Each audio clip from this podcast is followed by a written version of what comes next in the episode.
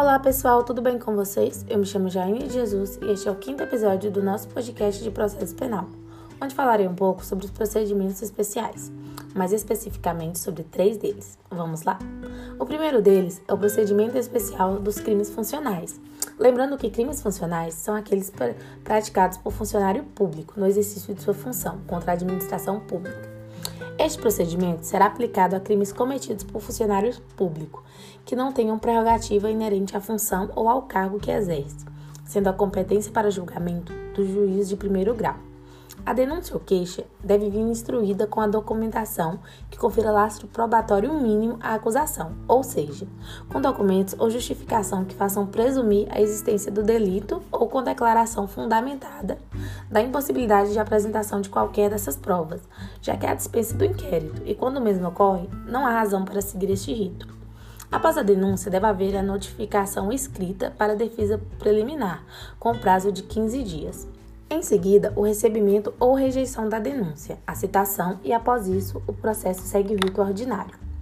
O segundo é o procedimento especial dos crimes contra a honra. Os atos que compõem este rito são iguais ao do procedimento ordinário, porém com duas modificações.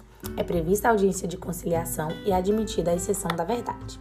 Assim, a ordem desse procedimento envolve os seguintes atos: Primeiro, o ajuizamento da ação penal e a audiência de reconciliação, antes que o magistrado receba a queixa-crime.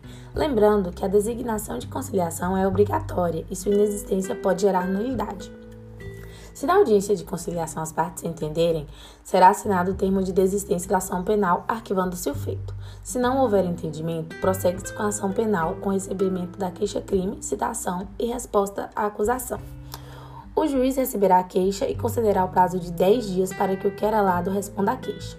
O querelado poderá, em petição distinta, apresentar exceção da verdade em relação ao crime de calúnia ou exceção de notoriedade do fato. A exceção deverá ser apresentada até o final do prazo para a resposta. Oferecida a exceção, o magistrado deverá suspender o curso do processo principal, intimando o autor da ação penal para apresentar contestação no prazo de dois dias, conforme o artigo 523 do Código de Processo Penal.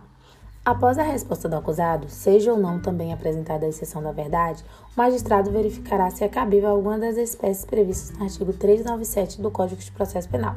Não sendo o caso de absolvição sumária, segue o rito com designação de audiência de instrução e julgamento nos mesmos moldes do rito ordinário. E o terceiro e último aqui mencionado será o procedimento especial dos crimes de tráfico de drogas, onde a aplicação do Código de Processo Penal é subsidiária, já que em nosso país a Lei nº 11.343 de 2006 institui o Sistema Nacional de Políticas Públicas sobre Drogas. Os delitos de porte para consumo entorpecente serão regidos pelo rito sumaríssimo, com as diferenças de que não há prisão em flagrante em nenhuma hipótese e a transação penal será de penas previstas na própria lei. No caso de tráfico de drogas, existem peculiaridades. O inquérito policial possui um prazo diferenciado para conclusão, que é de 30 dias para réu preso ou de 90 dias para réu solto. Já na instrução, concluído o inquérito, é remetido para o Ministério Público e o mesmo possui o prazo de 10 dias para oferecer denúncia, independente do réu estar preso ou solto.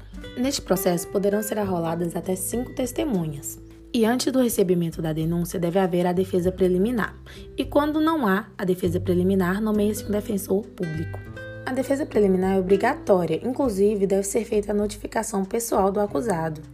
Após a defesa preliminar, há o recebimento ou rejeição da denúncia. Caso haja o recebimento da denúncia, é feita a citação do réu, logo após a audiência de instrução e julgamento, que tem um prazo de 30 dias. O primeiro ato previsto em lei é o interrogatório, entretanto, devido a alterações no código, passou a ser o último.